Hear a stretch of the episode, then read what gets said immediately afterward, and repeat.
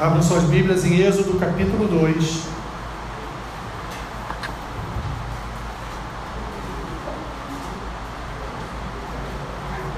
Êxodo capítulo 2.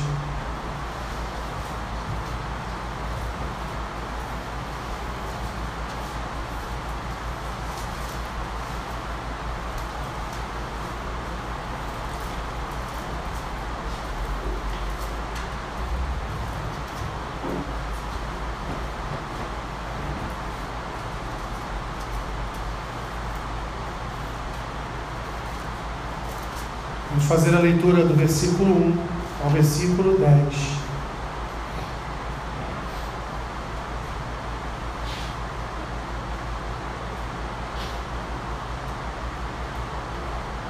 Bem?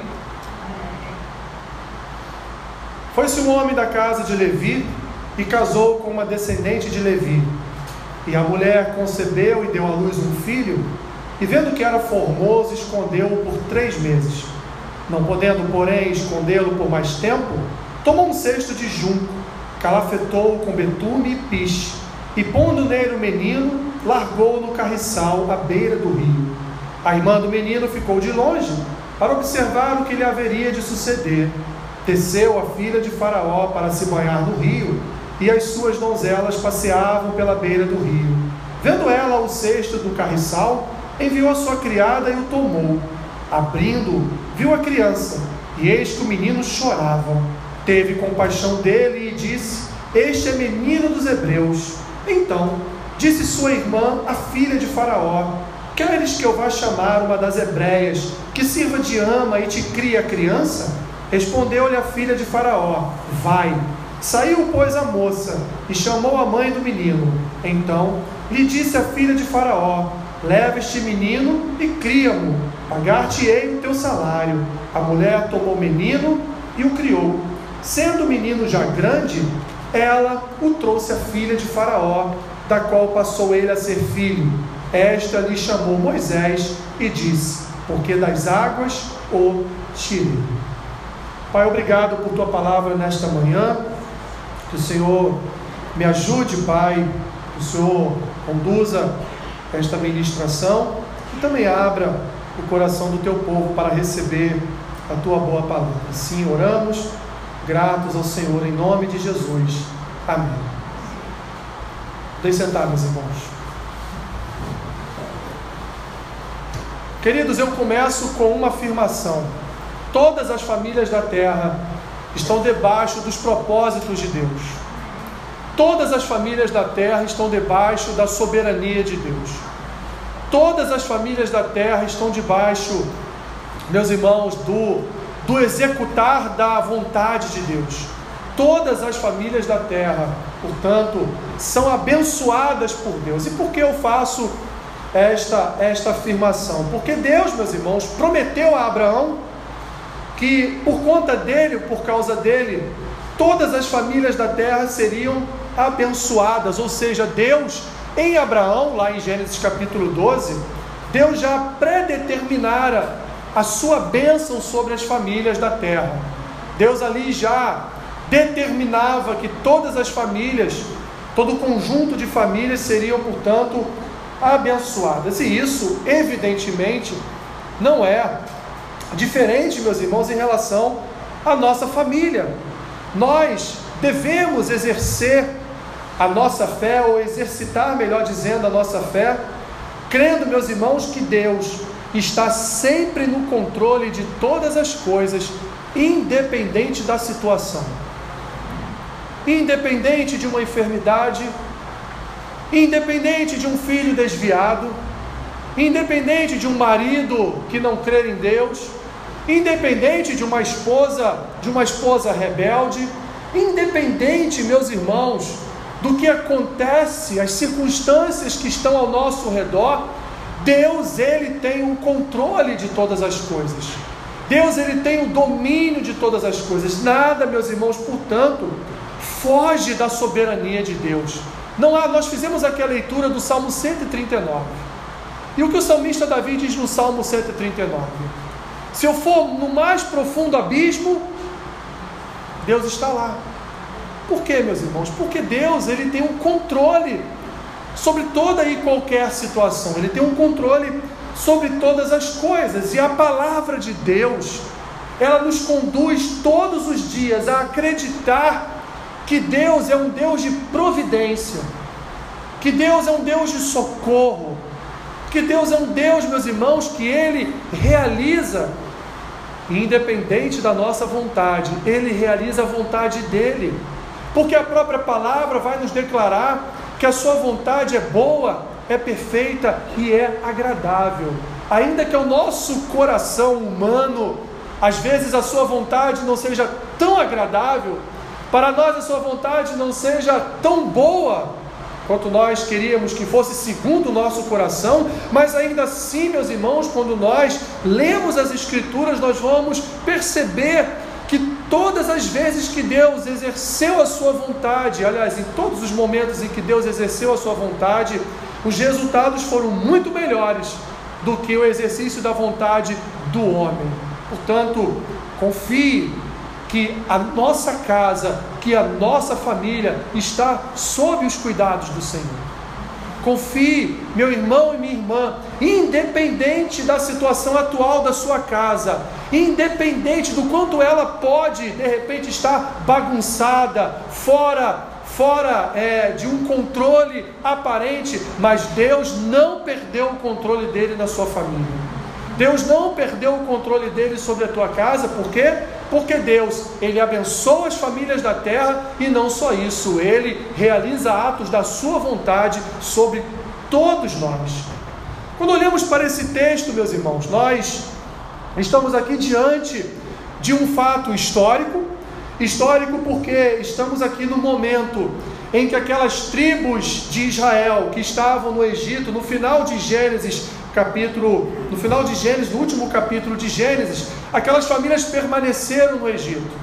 Só que com o passar do tempo, e foi muito tempo, mais de 400 anos, esse povo ali, essas tribos ali reunidas, cresceram muito, ao ponto de um novo rei, de um novo faraó, de uma linhagem que não conheceu a José, não conheceu a história dos hebreus, da linhagem de um povo, um povo chamado Ictus, uma outra linhagem de reinado no Egito, ele não conhecia a história de José e sua família, e muito menos daquele povo que ali estava. Então, para este novo faraó, para este novo rei, esta família, ou melhor dizendo, este povo, era um povo escravo, e que, portanto, deveria continuar a ser escravo ali no Egito. 400 anos se passaram, portanto, e agora o povo sofrendo com essa escravidão, mas o povo não deixava de crescer sobremaneira e já eram maiores do que o povo que havia no Egito.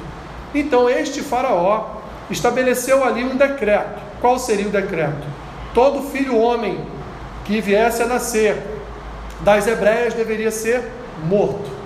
Nós vamos encontrar aqui ainda no capítulo 1 duas parteiras, meus irmãos, chamadas Sifrá e Puá, que elas eram servas do Senhor e receberam a ordem por decreto para ceifarem a vida dos meninos que nascessem das hebreias, mas elas não faziam isso, pelo contrário, preservavam a vida desses meninos. Então um dia Faraó chamou essas mulheres e perguntou: por que, que vocês não estão fazendo aquilo que eu mandei? E elas disseram, evidentemente, essa não era a verdade, mas era essa foi uma mentira santa, né? Elas disseram: não, as mulheres hebreias, elas são muito rápidas. Antes que a gente chegue para fazer o parto, elas já pariram a criança e já sumiram. E a gente sabe que não foi isso. Deus, diz o texto, Deus abençoou essas duas parteiras. Deus continuou abençoando o seu povo, continuou multiplicando o seu povo, até que chegamos no momento então da história em que Moisés vai iniciar aqui a sua própria a sua própria história. Havia então esse decreto esse decreto real, o povo orava, lembrando-se das promessas de Deus a Abraão, o povo orava dizendo: Senhor, aquelas promessas que o Senhor havia feito a Abraão, de que nós seríamos uma nação, seríamos um povo, um povo de propriedade do Senhor, seríamos abençoados como o Senhor prometeu lá em Abraão.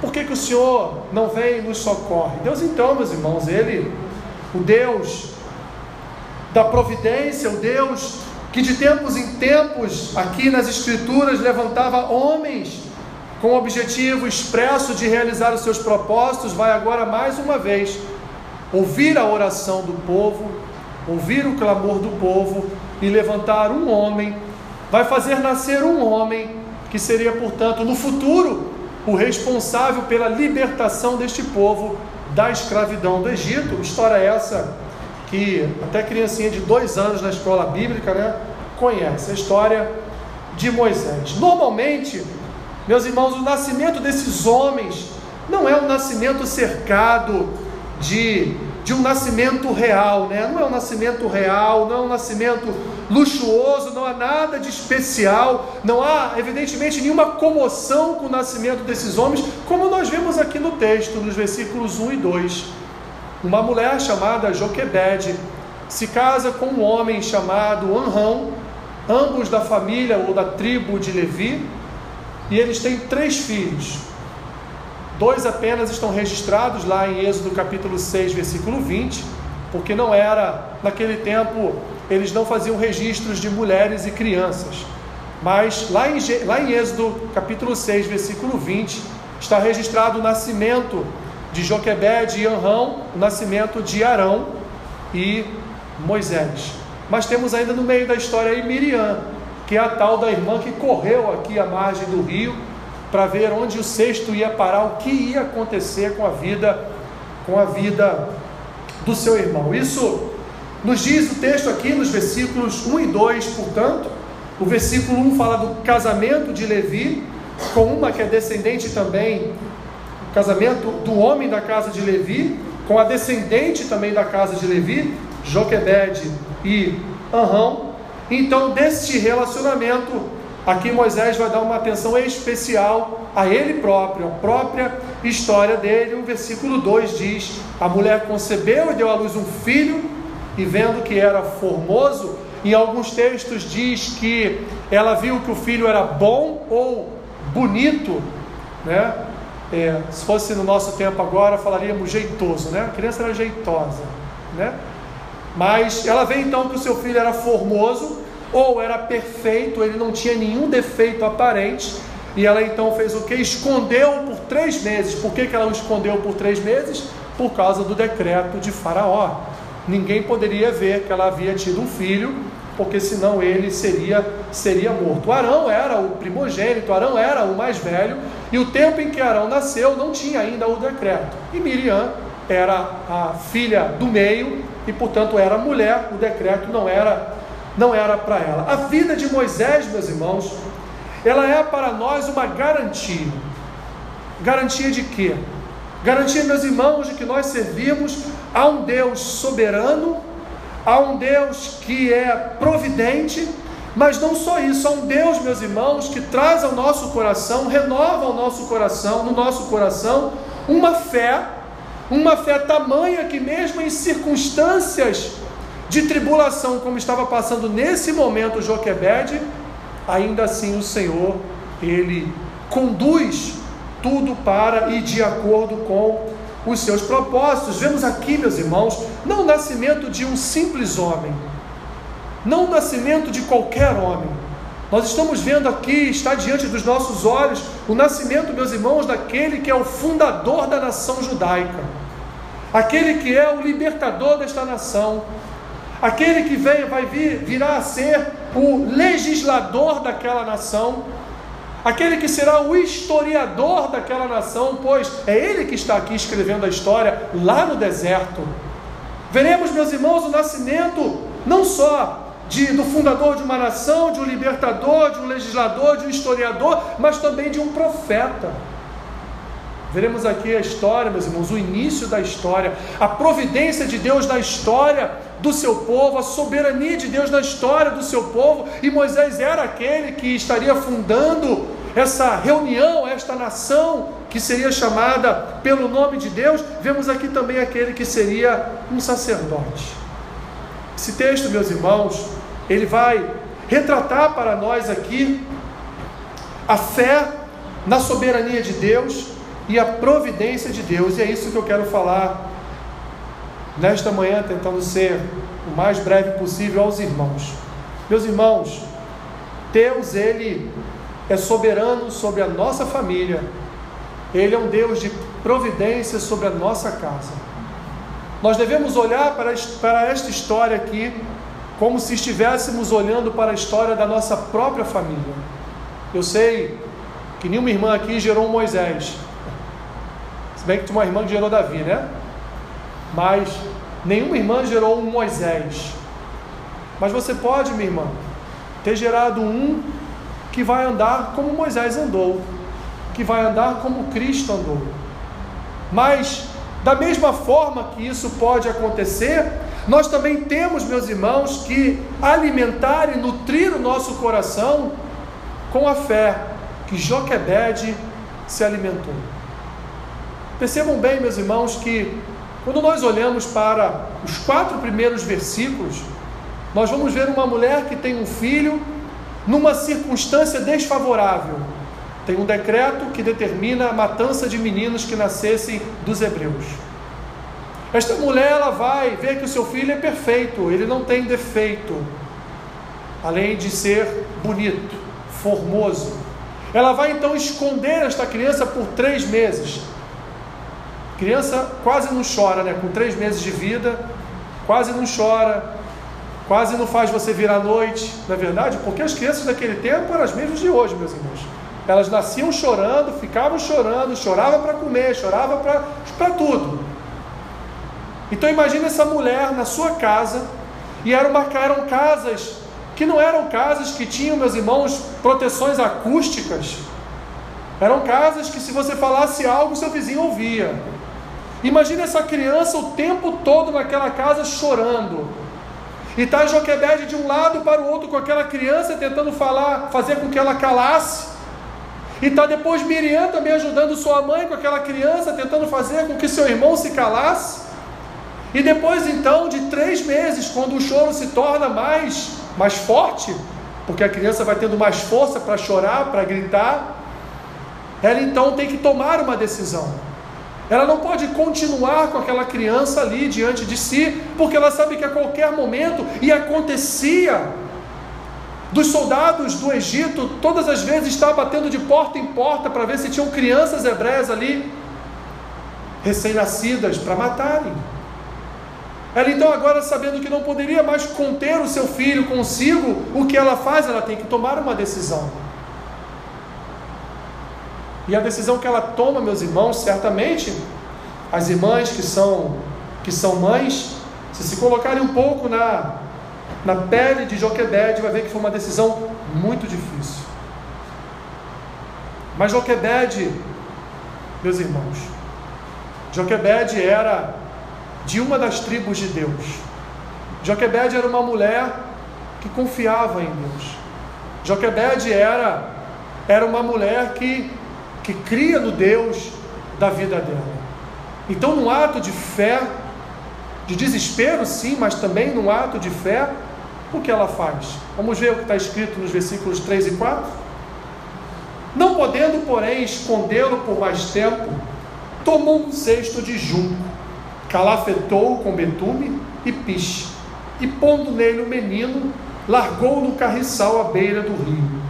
A irmã do menino ficou de longe para observar o que lhe haveria de suceder. Foi esta decisão, meus irmãos, que Joquebede tomou. Joquebede teve uma ideia, mas uma ideia que poderia preservar a vida do seu filho ou não. Era uma ideia que colocaria a vida do seu filho em risco, mas era uma ideia, meus irmãos, era uma opção que ela teve na sua vida uma opção e era a única opção que ela tinha, porque a outra opção era ser pega na sua própria casa e os soldados egípcios matarem esta criança ou qualquer qualquer vizinha sua, inimiga dela, não é verdade? Poderia denunciá-la. Poderia dizer naquela casa ali no endereço, número 70, tem uma criança ali, chora dia e noite, é recém-nascido. Então essa criança seria morta pelos egípcios. Joquebede então toma certamente a decisão mais difícil da vida dela, baseada em que, meus irmãos, Joquebede tomou essa decisão? Certamente, primeiro na fé que ela tinha no seu Deus, em segundo lugar, ela cria na soberania de Deus. Joquebed muito provavelmente colocou Moisés dentro daquele, daquele cesto ali, de junco calafetado, e deve ter dito: Senhor, agora é contigo, não posso fazer mais nada. Imagina uma mãe confiar que o seu filho, fora dos seus braços, será a melhor opção para a vida dele. Imagine uma mãe pensar que o seu filho, recém-nascido fora da sua casa, terá uma vida melhor do que ele haveria de ter dentro da sua casa, porque ali ele seria pego e morto.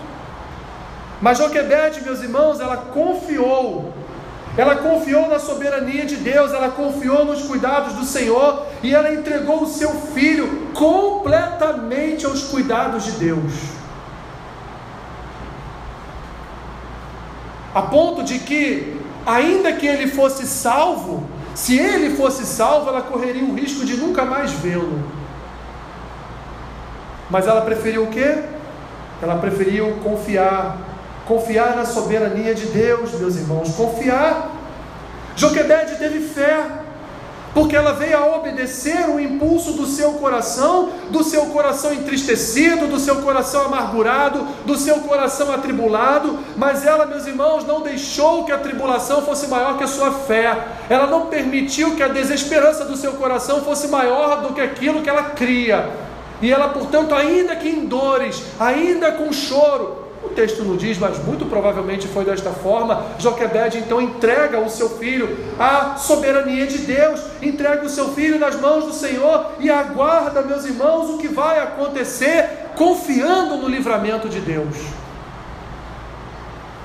Confiando que Deus poderia resgatar Moisés, que neste momento ainda não era chamado de Moisés, mas ela cria que Deus poderia resgatar Moisés, resgatar o seu filho de apenas três meses daquele rio.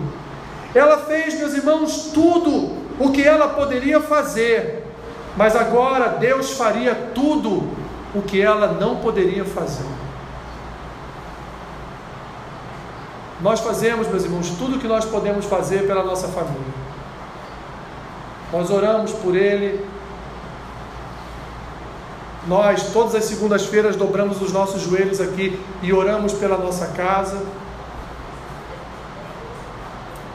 Falamos em determinados momentos de Deus para os nossos filhos. Esposas lutam, passam quase que uma vida inteira falando de Jesus para o seu marido. Isso é o que nós podemos fazer. Mas existe uma outra parte da história, meus irmãos, que só Deus pode fazer.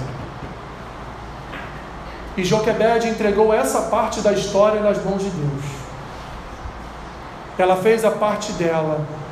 Ela salvou o seu filho de ser capturado na sua casa. E agora quem iria fazer a sua parte seria Deus. Joquebede lançou, meus irmãos, lançou a vida do seu filho nas invisíveis mãos de Deus no colo da soberania divina. A sua fé alcançou o coração da sua filha de tal forma que Miriam, meus irmãos, a irmã de Moisés, ela não desistiu e ela foi atrás para ver o que ia acontecer com seu irmão. Miriam foi atrás, confiando que em determinado momento o seu irmão seria salvo. Esse primeiro, essa primeira parte, meus irmãos, do texto, prova para nós que quando nós cremos na soberania de Deus, o nosso coração descansa na providência dEle. Nosso coração descansa naquilo que Deus pode realizar, pode fazer, o que nós não podemos mais fazer, pois agora segue a parte de Deus. Nesse primeiro momento, então, o que vemos é uma mulher que tem fé no seu Deus, uma mulher que tem fé na soberania de Deus, uma mulher que não só tem, mas põe em prática a sua fé. Na segunda parte do texto, nós vamos ver então um milagre. Nós vamos ver então a resposta de Deus, meus irmãos, à fé desta mulher. Vamos ver então o que Deus respondeu a esta mulher e o que Deus vai fazer. Ele faz, ele começa a fazer do versículo 5 até o versículo 10.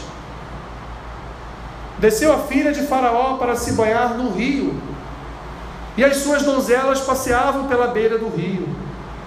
Vendo ela o cesto no carriçal, enviou a sua criada e o tomou. Abrindo, viu a criança, e eis que o menino chorava teve compaixão dele e disse: Este é menino dos hebreus. Então disse sua irmã, a filha de Faraó: Queres que eu vá chamar uma das hebreias que sirva de ama e te crie a criança? Respondeu-lhe a filha de Faraó: Vai. Saiu, pois, a moça e chamou a mãe do menino. Então lhe disse a filha de Faraó: Leva este menino e cria-mo. Pagar-te-ei o teu salário. A mulher tomou o menino e o criou. E por fim, o menino já grande, ela então trouxe-o à filha de Faraó, da qual passou ele a ser filho, e esta lhe chamou Moisés e disse: Porque das águas o tirei. Vemos aqui, meus irmãos, do versículo 5 ao versículo 10, a resposta de Deus à confiança e à fé de Joquebede. Moisés é um filho nascido da providência de Deus. Moisés é um filho nascido da fé de Joquebede, porque as auxiliares da filha de Faraó e a própria filha do Faraó, ao encontrar aquele cesto na beira do rio, meus irmãos, ali é como se fosse um renascimento para aquela criança, porque aquela criança estava fadada a morrer a morrer ou afogada no rio, a morrer engolida por um jacaré, por um crocodilo, porque ali muito provavelmente era, era o rio Nilo, era o rio onde todos naquele tempo se banhavam, era o rio onde os egípcios faziam, realizavam as suas plantações, era um rio muito com muito, muita movimentação de barcos e tantas coisas, meus irmãos, e a qualquer momento essa criança poderia morrer. Mas aprove o Senhor, aprove o Senhor, meus irmãos, salvar Moisés daquele lugar. Vamos lembrar que o povo, antes do nascimento de Moisés, o povo estava escravizado e parecia que as orações do povo não estavam chegando a Deus. Parecia, meus irmãos, que Deus estava demorando a responder estas orações. Mas Deus se utiliza de métodos, meus irmãos, que para nós são bem estranhos. Deus não usa os nossos métodos, não realiza as suas obras como um homem, pois Ele é Deus. Nós olhar, olharmos para, para a história do nascimento de Moisés, nós vamos ver aqui, meus irmãos, esses métodos estranhos de Deus. Em primeiro lugar, o cesto com o menino dentro ele passou justamente no momento em que as servas e a filha de Faraó estavam se banhando. Coincidências, né? Não, mais um método estranho de Deus. No exato momento em que a filha de Faraó resolve, vou ao rio me banhar, e junto com as suas servas vai ao rio se banhar, é o momento em que aparece o cesto. O menino chorava,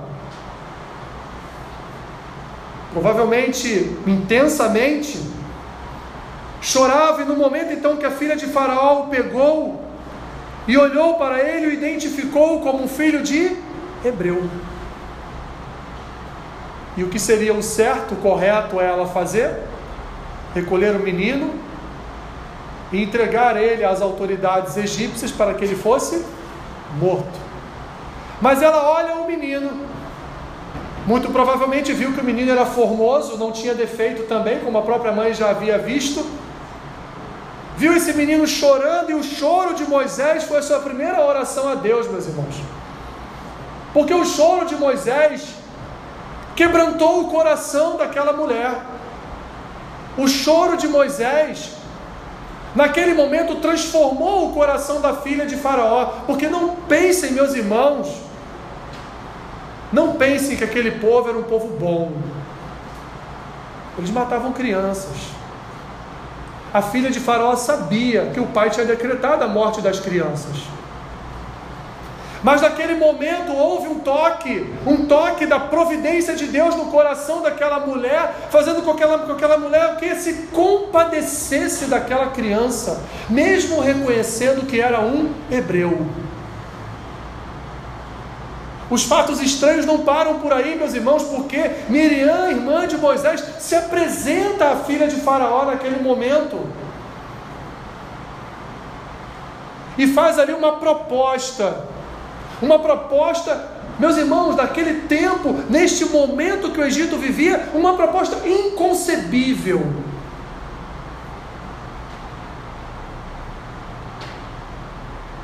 Primeiro, ela praticamente declara que a filha de Faraó não terá condições de criar aquela criança. Porque a partir do momento que ela chega para a filha de Faraó e diz: Olha, quer que eu te arrume alguém que. Ela está dizendo o quê? Você você não pode criar essa criança. Você não pode levá-la para dentro do seu palácio de jeito nenhum.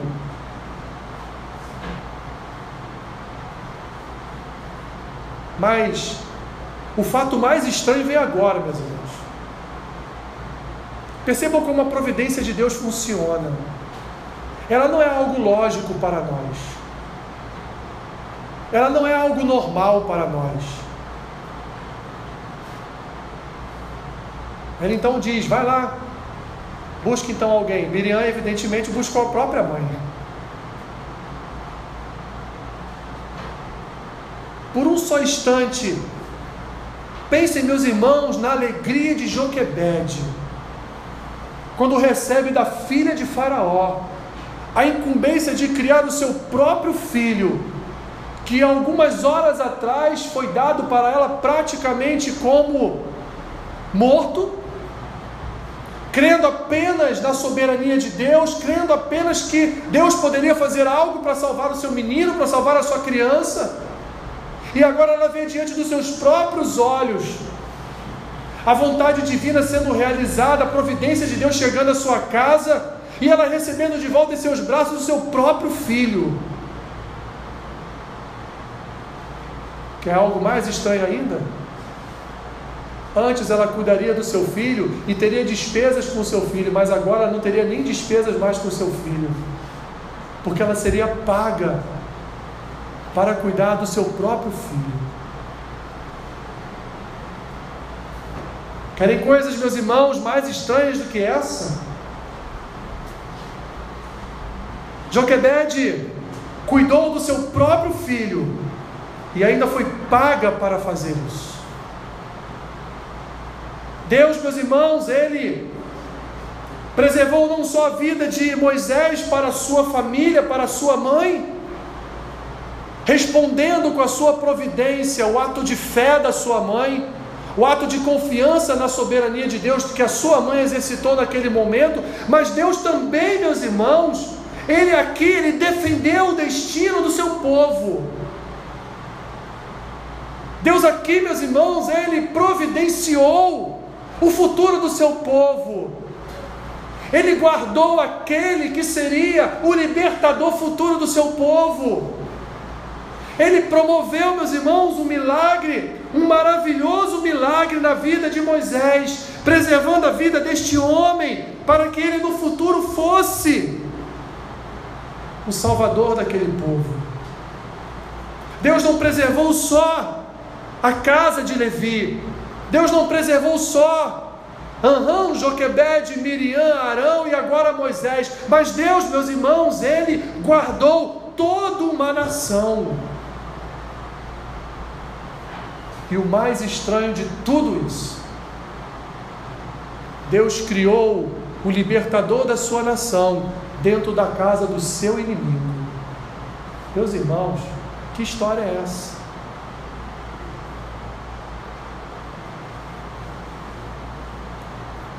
diante dessa narrativa, diante de tantos fatos aqui estranhos para nós, meus irmãos, porque depois de já grande, já adolescente, Joquebede então o entrega à filha de Faraó e ela cuida dele como se fosse seu próprio filho. E Moisés é respeitado na família de Faraó como se fosse filho da família de Faraó. Deus cria o seu libertador no campo dos seus adversários, no campo do seu inimigo. E ali Moisés vai crescer em conhecimento, vai crescer em formosura. Ali Moisés vai ver com seus próprios olhos como os egípcios viviam na sua riqueza e como o seu povo, os hebreus, viviam na pobreza. Isso muito ajudou na libertação do seu povo, a entender esse contexto da escravidão da sua casa, da sua família. Diante desse quadro, meus irmãos, diante desta narrativa, diante desta porção da história de Moisés, talvez a porção mais importante da história de Moisés, porque se ele tivesse morrido não haveria Moisés. Desde o seu nascimento, Deus envia o socorro, Deus providencia o socorro à vida de Moisés. Eu pergunto, meus irmãos, eu faço essa pergunta a mim, mas também faço essa pergunta à igreja. Qual o milagre? Qual o milagre, meus irmãos, que a nossa família precisa? Será? Será que não chegou o momento de nós também, assim como Joquebed, lançarmos, meus irmãos, tudo nas mãos do Senhor e confiar plenamente na providência dEle?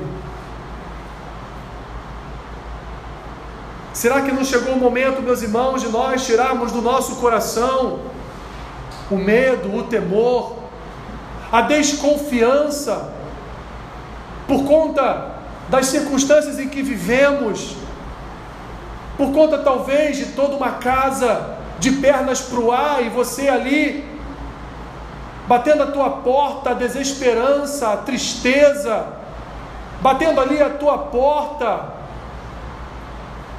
essa desconfiança humana naquilo que Deus pode realizar na vida de filhos, na vida de maridos, na vida de esposas, na vida de todos os nossos familiares? Será que não chegou o momento, meus irmãos, de nós também, assim como Joquebede, confiarmos plenamente na providência de Deus? Enxugarmos dos nossos olhos a lágrima e dizemos para o Senhor: Senhor, está em tuas mãos, eu confio. O Senhor é um Deus de providência. Será que não chegou o momento de nós também colocarmos, meus irmãos, algumas circunstâncias dentro de um cesto e depositá-lo num rio, aguardando,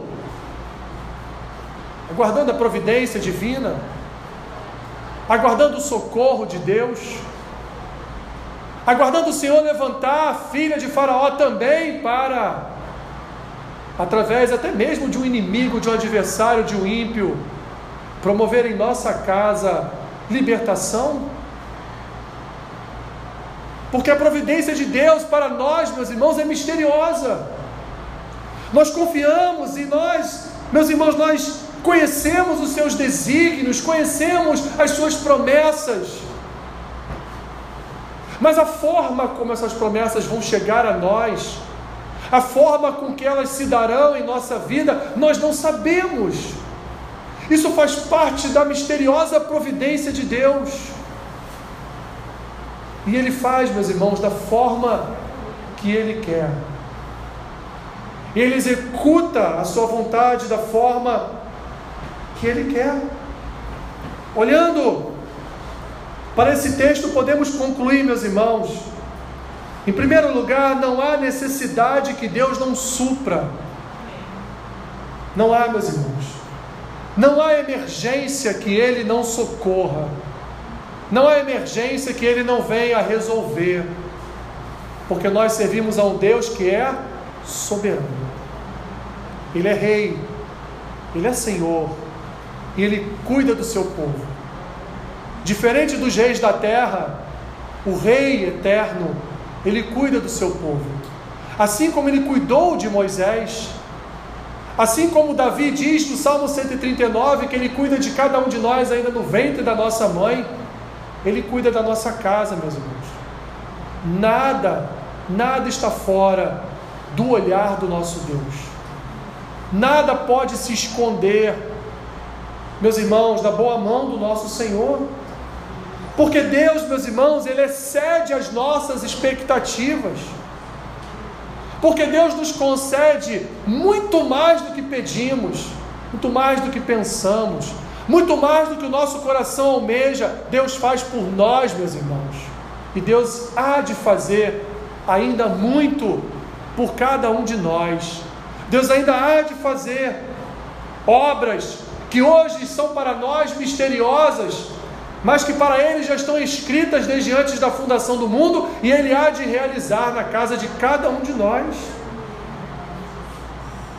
Da mesma forma, meus irmãos, que Deus preservou Moisés para ser o libertador do seu povo, vamos voltar os nossos olhos para o Novo Testamento e ver, meus irmãos, que Deus também preservou Jesus no seu nascimento pois um outro decreto havia sido levantado já milhares de anos depois, já na história do Novo Testamento, na história do nosso Salvador, através de Herodes, para que todas as crianças que já eram nascidas até dois anos fossem mortas, e todas aquelas que viessem do sexo masculino a nascer e viessem a ser mortas.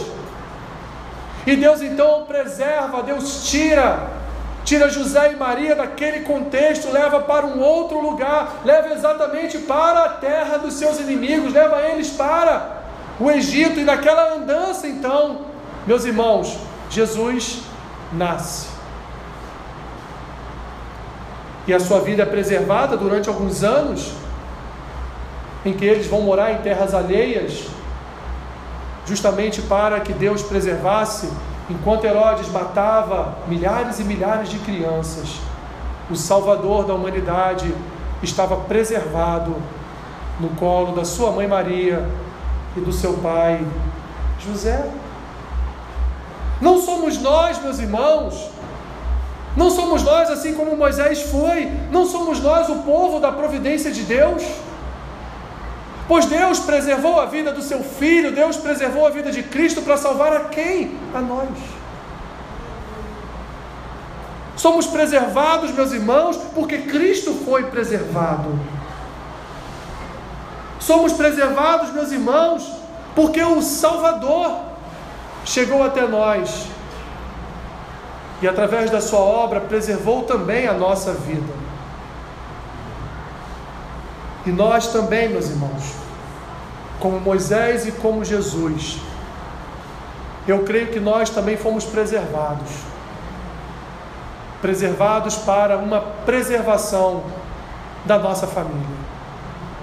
Fomos preservados, meus irmãos, porque Deus quer através de nós trabalhar vidas de pessoas.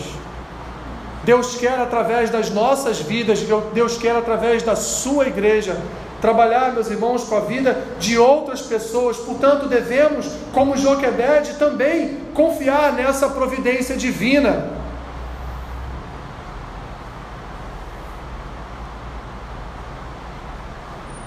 Muitas vezes, meus irmãos, eu sei que você se vê numa única situação. Só me resta uma única decisão eu preciso tomar essa decisão e aguardar, aguardar a resposta da providência de Deus. Tome essa decisão na sua vida. Não me pergunte qual é, só você sabe. Tome uma decisão na sua vida em relação à sua família, em relação à sua casa a decisão é confiar plenamente em Deus e aguardar a sua providência, a sua salvação. Agora, a forma como você vai realizar isso não será num cesto no Nilo, certamente. Mas a forma como você vai executar isso, só você pode saber. Só você pode saber. E talvez tenha chegado o momento de você também tomar uma decisão. Não ficar mais, meu irmão, minha irmã, com a criança, com a criança em suas mãos, achando que você está protegendo ela, que você está guardando ela. pois vimos aqui que quem protege e guarda é o Senhor.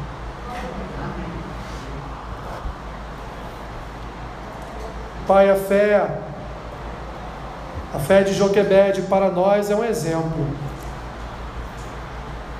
Um exemplo, Pai, de que existem circunstâncias nas nossas vidas que nós não podemos mais reter, não podemos mais segurar, não podemos mais manter em nossas mãos porque estamos matando, ou estamos até mesmo impedindo algo maior e melhor a ser realizado. Que o Senhor nos dê discernimento, que o Senhor nos capacite, que o Senhor nos faça entender, Pai, as decisões que tomamos em nossa família, o que devemos fazer. Confiamos em Ti, confiamos em Ti, Senhor. Sabemos que Tu és soberano e Tu és o Deus da providência. Que o Senhor nos ajude a tomar a fé de Joquebede como exemplo para a nossa família também, para a nossa casa. É o que te pedimos, Senhor. E assim oramos em nome de Jesus. Amém.